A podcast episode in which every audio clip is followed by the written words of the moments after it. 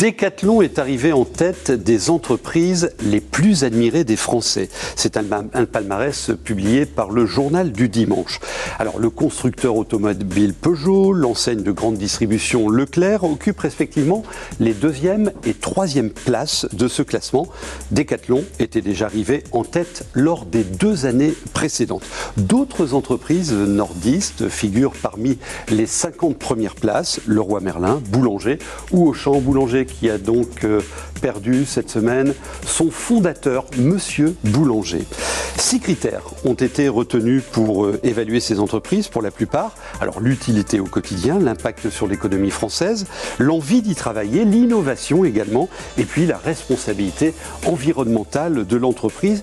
Et également un critère qui est important, c'est la capacité de l'enseigne à donner une bonne image de la France.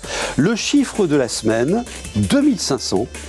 C'est le nombre d'éoliennes installées dans notre région sur un total de 9000 en France. Les Hauts-de-France sont la région qui compte le plus de mâts et la Somme est le département le plus éolien en France, près de 1000 installations. France Énergie Éolienne est l'association porte-parole de l'ensemble de la filière. Elle revendique 25 500 emplois, dont 2500 dans la région Hauts-de-France. Cette filière d'énergie renouvelable souhaite néanmoins se développer, notamment en Picardie encore en misant sur moins de machines, mais davantage efficaces. Nous allons maintenant retrouver nos, invités. Alors on va parler de la filière euh, de la plasturgie, nouvelle génération.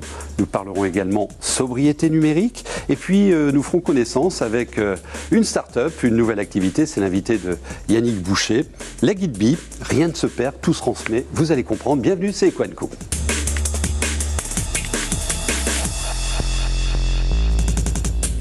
Jérôme Lobel, président de Plastium, vous venez d'organiser votre nouvelle édition de la Plastic Week, la semaine du plastique.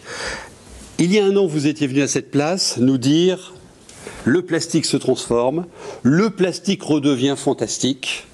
Euh, qu'est-ce qui s'est passé depuis un an?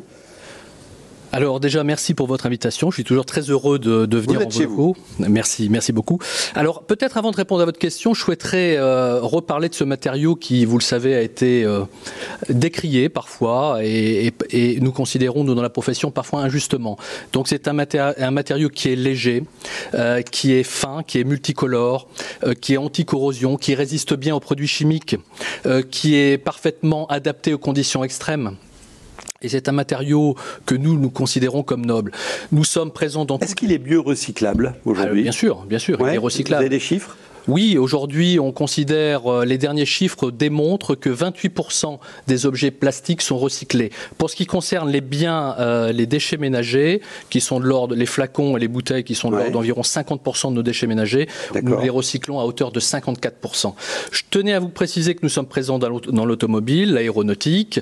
Vous parliez d'énergie renouvelable. Nous fabriquons les pales de, de rotors d'éoliennes, nous fabriquons euh, les, les circuits de refroidissement hydraulique pour les systèmes d'énergie renouvelable, les membranes de piles à combustible, mais également euh, euh, les, cuves de stockage de biomasse. Donc nous sommes très investis euh, dans l'énergie renouvelable. Et donc les plastiques et, les composites sont au cœur de tous les grands défis de l'innovation. On a compris que c'était un matériau transverse. Alors vous pesez hein, près de 14 15 000 salariés dans notre région, 312 établissements, des centres de recherche également, ce qui fait de notre région la troisième région en France pour cette, euh, cette filière. Euh, la Plastic Week euh, qui vient de se terminer, vous avez lancé un label d'excellence RH. Alors c'est une première, je crois. C'est une première, c'est une première nationale. Je me permettrai, Monsieur Lobry, de vous corriger un petit peu. Nous considérons comme la deuxième région plasturgiste française. Euh, Auvergne-Rhône-Alpes Rhône-Alpes. Nous sommes globalement ex aequo avec les pays de la Loire. Oui, d'accord.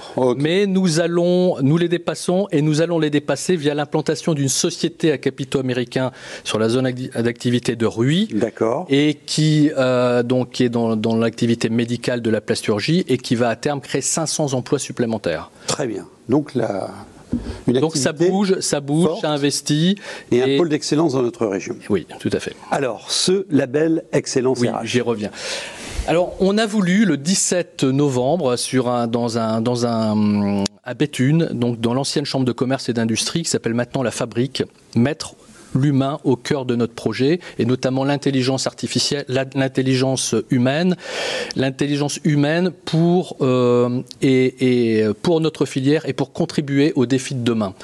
Et c'est une révolution, une révolution qui se concrétise par la mise en place d'un label RH industriel, c'est le premier à notre connaissance en France, et le déploiement d'une marque collective pour l'ensemble de notre filière. Euh, Donc là, on parle à la marque employeur. Là. Exactement. Donc le couplage, pôle d'excellence RH, euh, euh, label RH et marque collective pour l'ensemble de notre filière. À quoi ça va servir pour vos entreprises et pour le marché de l'emploi? Montrer les bonnes pratiques dans, nos secteurs, donc sur cette euh, thématique, donc sur la visibilité, le sourcing, l'intégration, la montée en compétences, le management, euh, le développement de carrière et la qualité de vie au travail. Et on se veut euh, donc, nous souhaitons montrer comment, enfin la, façon dont nous contribuons au développement, à la qualité de vie dans nos unités et permettre une, une attractivité de, de, notre filière en, démontrant justement ce que nous faisons au quotidien. Yannick, salut, une question? Oui, bonjour Jean-Michel. Bonjour. Euh, le marché est assez, euh, assez cyclique, euh, me semble-t-il, dans la plasturgie régionale, qui est une, place, une plateforme, l'une des plateformes françaises importantes, une des places françaises importantes. comment ça va l'activité? Parce que je me souviens, il y a quelques années, il n'y a pas si longtemps que ça, peu d'années avant le Covid, avant la crise, euh, c'était assez compliqué pour les plasturgistes de la région qui entendaient beaucoup le mot biosourcé et qui avaient des temps de réponse industrielle euh, un peu décalés par rapport à la demande du consommateur d'avoir du plastique propre, entre guillemets.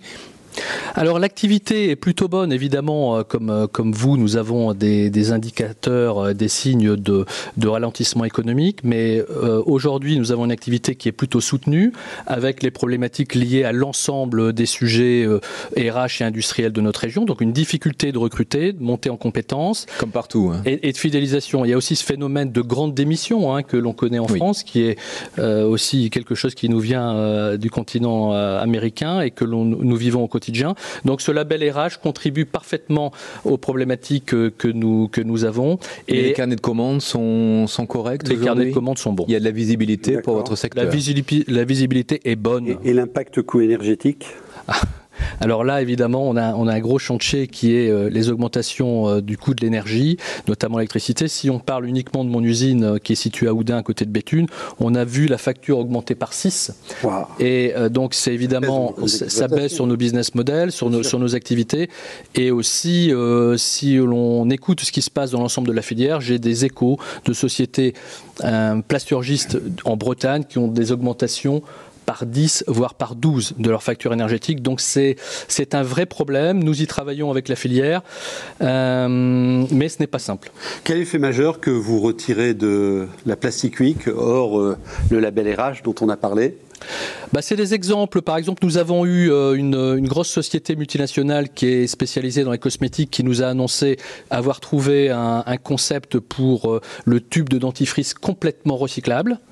Alors bon, c'est une, euh, on, a appris cela lors de la Plastic Week.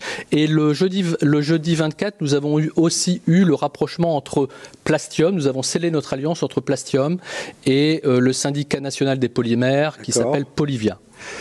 Yannick, oui, ça dure 10 secondes. Question-réponse comprise. c'est oui ou c'est non. Est-ce que la mauvaise image du plastique aujourd'hui gêne le développement des industriels? Oui. et eh ben voilà. Et il travaille pour euh, résoudre le problème. Plastium, euh, qui est cette filière qui se transforme dans notre région. Donc la plastique c'est fini. Rendez-vous l'année prochaine. Hein, mais entre deux, vous avez le droit de vous y intéresser, bien évidemment. Tiens, on va rester sur le sujet de l'énergie, parce qu'il faut être malin hein, euh, chez les consommateurs et ceux qui sont encore équipés de, de chaudières de chaudière au fioul. Eh bien, à Ebbville, ils s'organisent pour faire des commandes groupées et, et réduire euh, la facture énergétique. Regardez. Viviane est parée pour affronter l'hiver. Là, j'ai deux cuves de 1000 litres et je viens de faire remplir une de mes cuves. Cette habitante d'Epeville vient de se faire livrer 1000 litres de fioul et une facture salée de 1550 euros, soit 1,55 euros le litre de fioul. Là, j'ai bien euh, 75 centimes de plus. Hein. Il me restait ça. Alors du coup, je j'en ai recommandé pour finir. Après, l'année prochaine, on verra. Hein. En deux ans, sa dépense pour 1000 litres de fuel s'est alourdie de 530 euros. Alors pour faire baisser la facture, elle a opté pour la commande groupée, une idée lancée par la municipalité il y a deux mois. On a fait des formulaires pour les administrer de façon à ce qu'ils demandent ce qu'ils avaient besoin. Et puis euh, voilà, après nous, on a démarché un fournisseur de fuel. Euh, au lieu d'un 74 à peu près, ça fait les gens vont payer 1,55€. Ce qui en ce moment euh, n'est pas négligeable pour, voilà, pour le porte-monnaie. 15 centimes d'euros, une ristourne bienvenue dans un contexte d'inflation jamais vu auparavant. En à peine un an, le prix du fioul a déjà augmenté de 71%. Vaut mieux faire rentrer quand c'est encore euh, dans des tarifs qui sont dire entre guillemets euh, raisonnables que dans pleine période de froid où euh, obligatoirement les prix vont monter. donc voilà, c'était le bon moment je pense pour faire la demande. Pour cette grande première, 29 épevillois ont commandé du fioul par l'intermédiaire de la mairie qui envisage d'effectuer une nouvelle commande groupée en février prochain. On reviendra sur ce sujet euh, tout à l'heure en écoutant la parole d'artisans de notre région qui voient aussi leur facture énergétique s'envoler. On va maintenant parler numérique.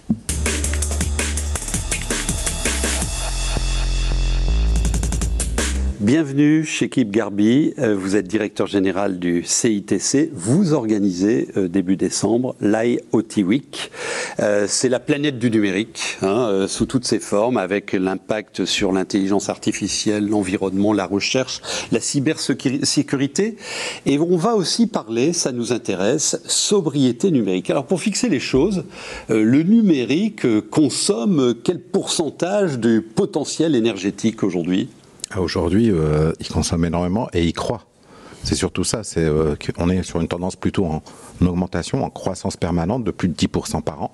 Donc euh, la consommation énergétique liée au numérique, on est dans un phénomène plutôt exponentiel. Donc les émissions de gaz à effet de serre sont également croissantes. voire d'ici 2025, on sera autour de 9%. ça a dépassé le trafic aérien. Donc l'impact du numérique sur l'empreinte environnementale est importante que ce soit sur les processus de fabrication ou que ce soit sur les processus justement de, traitement et, euh, et d'analyse. Mais on dit que l'industrie du numérique euh, est responsable d'environ 7% euh, des émissions de gaz à effet de serre aujourd'hui. Alors au cours de, de, cette semaine, de votre temps fort, vous allez parler sobriété numérique. Comment peut-on, dans un contexte de développement que vous venez de rappeler, comment peut-on être sobre numériquement? Bah Déjà d'avoir des comportements donc de mhm. changer ses propres comportements. À cette question, bah, on est dans de la diffusion euh, numérique permanente. Qu'est-ce qu'il faut euh, tout le temps euh, se rendre accessible par le numérique? Donc l'ensemble d'informations, on peut charger des documents, on peut charger des films et, et regarder plus tard que d'être en flux, en flux permanent. Donc c'est le comportement va permettre de réduire cette empreinte euh, environnementale du numérique. Ensuite, on travaille également sur les réflexions autour. Euh, comportement, c'est des choses très concrètes. Hein. Dans l'entreprise comme pour le particulier, c'est la gestion de ses mails, c'est vider ses boîtes, c'est voilà, tout ça. Hein. Tous ces, euh, ces, petits gestes du quotidien, comme éteindre la lumière. Hein. donc, on va retrouver les mêmes, les mêmes comportements. Comme fermer sa douche quand on savonne, quoi. C'est le même principe. C'est le même principe. on, dit, on dit qu'un mail, c'est 18 grammes de CO2. C'est ça le chiffre ah, un peu clé. oui. Euh, hein. et, les pièces jointes. Les pièces jointes. Et les spécialistes de je fais des copies à la terre entière. Et les, vidéos de Weo hein, aussi. ouais, mais ça, ça, on, peut y aller. C'est pour ça que je parlais de streaming. Euh, donc, euh, tout à fait. Mais, mais, il faut aussi penser que la, la durée de vie d'un matériel aujourd'hui est de plus en plus court. Donc, juste quelques chiffres. Il faut savoir que nous consommons et nous achetons des nouveaux matériaux beaucoup plus que nous nous, nous en délestons. Voilà. Euh, et, donc là aussi, normal ça. Euh, il faut repenser nos, nos, pratiques d'achat. D'accord. Euh, donc on voit se développer de plus en plus, et justement c'est un des sujets aussi qu'on abordera, la question de la seconde vie.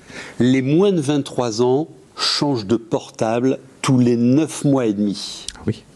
Mais scandale. Oui. Qu'ils changent de portable est une chose, mais que font-ils de leurs anciens portables? Aujourd'hui, vous avez ils sont dans le tiroir. enfin, voilà, ils sont dans les tiroirs. On estime euh, entre 50 et, 113 millions de téléphones, de mhm. smartphones qui sont dans les tiroirs, dont les deux tiers fonctionnent. C'est-à-dire que c'est une manne et une richesse. On parlait de plastique aussi, euh, dans les questions du recyclage, du retraitement, de la revalorisation, du réemploi. C'est tous ces sujets-là qu'on va parler. Le numérique à impact.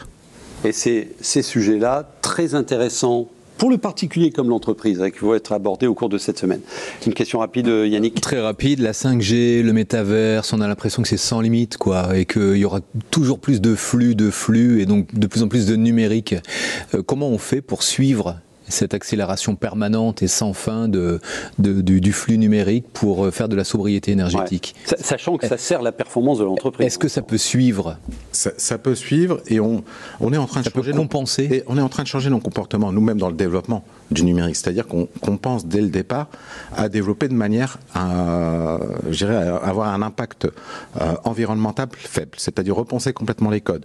On voit aussi des nouvelles architectures technologiques, vous parliez d'IA, euh, d'intelligence artificielle. On bascule vers d'autres mondes, vers l'intelligence artificielle beaucoup moins gourmande.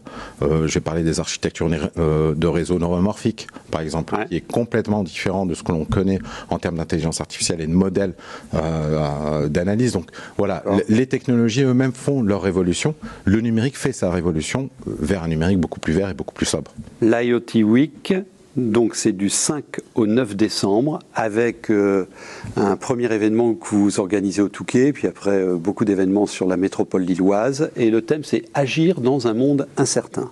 On va parler de décarbonation de la filière, comme on vient de l'évoquer, de sobriété, repenser les mutations. Un ou deux événements forts, sachant que vous pouvez avoir le programme complet sur cette adresse qui s'affiche à l'écran. Bah, sur euh, tout à fait. Donc on a des pitches start-up euh, le premier jour. On a une question sur l'eau.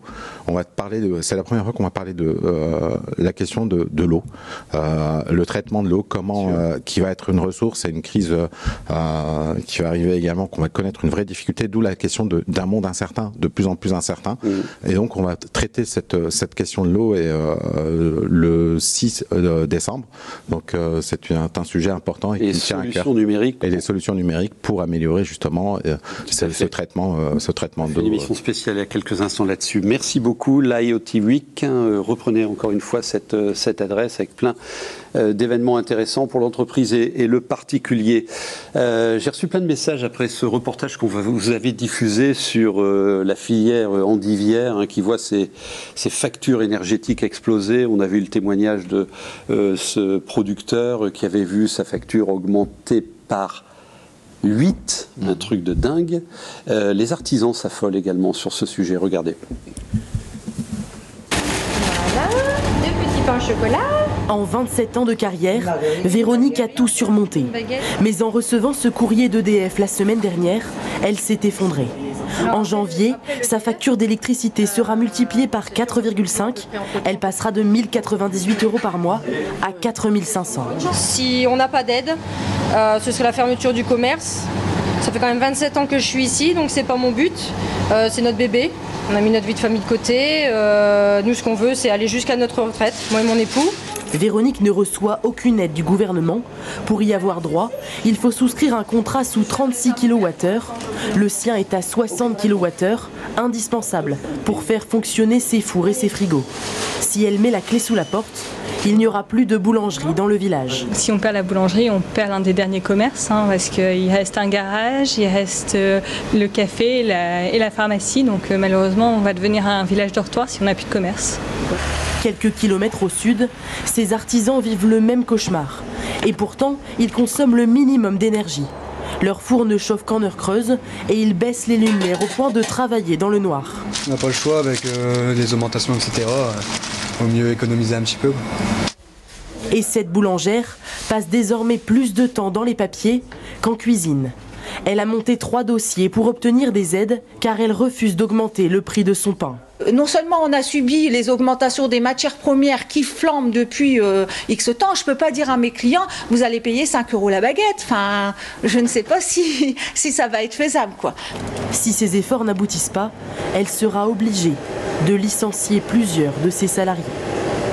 Un reportage de Manon Debu et Charles Iserman. Bon, c'est un sujet qu'on continuera à suivre, hein, parce que évidemment que cette hausse de l'énergie s'annonce structurelle.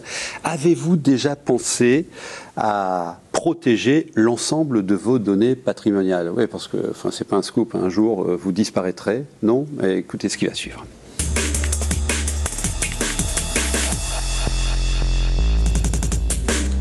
Les Guide son fondateur Julien Trucy est votre invité. Oui, Julien, merci d'être avec nous. Alors, euh, Julien, vous m'avez dit, quand on a préparé l'émission, en 2060, la moitié des pages Facebook concerneront des personnes décédées avec toutes les informations concernant ces personnes, y compris des informations de patrimoine. Comment fait-on pour sécuriser son patrimoine digital, pour mettre à l'abri toutes les informations, y compris les informations un peu intimes, les photos, les souvenirs, tout ce qu'on a en fait emmagasiné tout au long de sa vie euh, C'est euh, l'objet de les Guide Vous êtes à Euratechnologie, une équipe de 12 personnes, et ça va plutôt bien. Expliquez-nous un petit peu pourquoi vous avez euh, consacré toute cette énergie à ce projet. Déjà, merci beaucoup pour euh, l'invitation. Effectivement, en fait, euh, le, projet Les euh, part d'un constat assez simple, c'est que le patrimoine des gens est en train de, se, de, de, changer dans sa nature, il est en train de se, se digitaliser et il n'y a rien qui On est met pensé. Tout dans les clouds en fait. Ouais, exactement. Et il n'y a rien qui est pensé pour la transmission de ce patrimoine. Moi, Donc, je euh... dans une boîte à chaussures. oui, moi, c'est en dessous du lit. Moi. Oui, oui. Vous mentionniez les, les, réseaux sociaux, mais c'est une petite partie du problème. En fait, euh, on a de plus en plus d'argent en ligne sur des comptes de paris en ligne, de jeux en ligne, de trading, etc. Euh, tous ces comptes représentent euh, des centaines de millions d'euros. Ils sont purement et simplement perdus au moment de la succession. Vous m'avez dit 5 milliards en déshérence qui traînent comme ça. Alors ça, c'est sur les comptes bancaires. Les comptes bancaires ouais, et les Mais il n'y a rien qui est fait pour retrouver les comptes en ligne sur lesquels euh, tout le monde a de l'argent. Donc ça, c'est perdu à la succession. C'est perdu. Perdu parce que personne n'a accès à l'information. Posez-vous la question, je prends un exemple PayPal par exemple, si vous avez un compte PayPal et que vous disparaissez, euh, vos héritiers, votre notaire ne sauront pas que vous avez euh, ce compte et ils pourront essayer d'interroger la plateforme qui lui dira je ne donne pas l'identité de mes clients. Donc en fait c'est un cercle vicieux. Ça c'est un, une partie du problème. L'autre partie du problème c'est qu'on est maintenant dans une société euh, sans papier on contractualise tout en ligne et on stocke tout dans des clouds, donc euh, des documents qui ont une valeur patrimoniale, juridique, euh, euh, voire intime aussi, des photos, des vidéos. Affective. Exactement, et qui sont absolument pas transmissibles non plus. Et le dernier point que vous mentionnez qui est important, c'est qu'on a une vie numérique aujourd'hui et tous nos réseaux sociaux à notre mort sont laissés à l'abandon. Et effectivement, c'est pas la moitié, c'est la... il y aura plus de morts sur Facebook que, que de vivants d'ici 2050. Oui. Préparez votre héritage numérique. Oui, c'est ça en fait. Hein. Et donc vous avez levé des fonds avec euh, l'IRD, l'Institut régional de développement, euh, Tout à, fait. à Marc-en-Barœul, hein, euh, 1,5 million euh, en 2019. Vous êtes en pleine expansion. Pourquoi ça marche En 2022, pardon. On a, on a levé euh, tout la récemment. Première levée Première levée, ouais, on a, on a le, la, la, société a été créée, le projet lancé en 2019, créé en 2020 et on a levé des Alors, fonds en 2022. Comment expliquez-vous votre, votre succès? Vous adressez beaucoup de monde, visiblement. Je pense qu'il y a une vraie euh, prise de conscience en fait des enjeux qu'on traite euh, parce que euh, la, le, la, problématique est colossale, elle est mondiale, elle concerne absolument tout le monde et il n'y a aucune solution aujourd'hui si ce n'est les guides billes. Mmh. il y a quelques concurrents effectivement, Évidemment. mais on a, on a, une grosse différenciation, c'est qu'on s'intègre avec le notariat. Ah oui, oui, vous travaillez avec ça. Tout à fait. Ouais. Donc nous on a fait le choix stratégique de pas chercher à disrupter le notariat, mais de s'associer bah, avec oui, lui. Parce qu'il pourrait vous voir comme un concurrent. Tout à fait. Mais en fait on est un outil pour le notariat. D'ailleurs on a un partenariat avec le avec les notaires euh, et on a lancé avec eux une marque blanche qui s'appelle Ficonote et qui permet euh, depuis quelques semaines à tous les notaires de France de proposer le service à leurs clients. Alors qu'est-ce qu'on doit comprendre? Expliquez-nous comment ça marche en fait, tout bah, Très simplement en et fait combien ça coûte? Très bien. Euh, donc c'est une plateforme qui permet de. Euh, c'est pour ça que vous êtes Euratech. Exactement. C'est une plateforme numérique. numérique. tout à fait, euh, qui permet de, de, cartographier son patrimoine. Donc patrimoine numérique, patrimoine traditionnel, patrimoine professionnel aussi pour ceux qui en ont, d'intégrer aussi toute une, tout un volet souvenir et intime, d'associer des bénéficiaires, donc des personnes de son choix qui auront accès à l'information à un moment choisi, et surtout de garantir un accès au notaire en charge de la succession, parce que c'est lui qui sera la pierre angulaire en fait de toute la gestion de la succession. Organiser le flux d'informations vers exactement, le notaire. En fait. Exactement. Et ça c'est ça c'est la première étape. Et la deuxième étape qu'on va construire euh, plus tard, c'est euh, l'automatisation des, des, de la gestion en fait euh, des flux, justement pour simplifier la succession. Aujourd'hui, on est dans un format où il y a trois offres différentes. Il y a une offre gratuite qui va correspondre à mon avis à, aux besoins de 75% de la population française qui ont un patrimoine relativement simple. Et dans cette optique-là, on est vraiment dans une, dans une approche d'utilité euh, presque publique, ouais. euh, sociale. Et après, il y a deux offres qui coûtent 30 ou 90 euros par an selon la complexité patrimoniale que vous avez. Est-ce qu'un modèle comme celui-là est exportable? Oui, tout à fait. Euh, comme je vous le disais, en fait, la, problématique, elle est mondiale. Nous, on s'appuie sur les, sur les pays qui, qui, sont sur le droit notarié pour la gestion des successions. Et contrairement à ce qu'on peut penser, il y en a beaucoup. Il y a 22 des 27 pays européens qui sont euh, axés sur le droit notarié. Il y a beaucoup de pays africains. Euh, il y a toute l'Amérique latine. Il y a le Canada et le Québec notamment. Donc, il y a une potentiel d'exportation qui est très fort et on commence déjà à discuter avec d'autres juridictions. Beaucoup de personnes font appel à vous aujourd'hui et il suffit d'aller sur votre site pour euh, avoir toutes les informations suffisantes et nécessaires. Tout à fait. Euh, il suffit d'aller sur euh, leguideby.com ou ficonote.fr, la marque il y a des du monde. Oui, ça commence à prendre. Alors c'est tout récent, hein, mais euh, quel type de profil? euh, Alors nous, des on... gens qui ont beaucoup de patrimoine ou des gens qui veulent garder leurs photos de famille? Je je, je pourrais pas vous répondre parce qu'en fait les données sont absolument personnelles, tout est chiffré. Ah, vous ne voyez rien voit absolument rien et à la, à la, différence de ce qui peut être proposé dans des services de stockage en ligne comme euh, services américains, nous on, on chiffre tout. On n'a absolument aucun accès, donc je peux pas, je peux vous dire euh, le nombre de personnes qui sont sur la plateforme, mais je peux pas vous dire ce qu'ils mettent dessus évidemment. Je ne connaîtrais pas ton patrimoine. Et sa valeur de testament, parce qu'un testament c'est environ 400 euros. Hein, euh... Tout à fait. Euh, alors ça n'a pas valeur de testament parce que le testament numérique n'existe pas. En revanche, ce qui est hyper important au moment de la succession, c'est que les héritiers puissent apporter les éléments patrimoniaux oui, en fait, il, au notaire. L'information exactement, au notaire. Exactement, ouais. mais ça n'a pas de valeur patrimoniale. Ouais, ça facilite. Un conseil pour ceux qui ont une page Facebook en, et qui en 10 secondes, en 10 secondes, un eh ben, conseil en, pour... en 10 secondes, en fait, il y a une loi qui s'appelle la loi Le Maire qui permet à chaque français de définir des directives sur ses comptes en ligne de suppression, conservation ou transmission. Et euh, une façon de, de, de, de, définir ces directives, c'est d'utiliser euh, la solution LeGitBee, notamment son volet gratuit. voyons. La semaine prochaine, merci, merci, beaucoup. La semaine prochaine, Yannick, tu pourras nous raconter euh, ta rencontre avec Gérard Mullier. Avec plaisir. Euh, ça s'est passé il y a quelques oui. semaines. Tu as passé oui. un long moment avec lui. Euh, c'est intéressant. Chez lui, oui. Chez lui, que, que tu nous racontes Entendu. cet euh, échange inédit. Vous avez des informations, vous les envoyez à cette adresse qui s'affiche à l'écran. On se retrouve la semaine prochaine.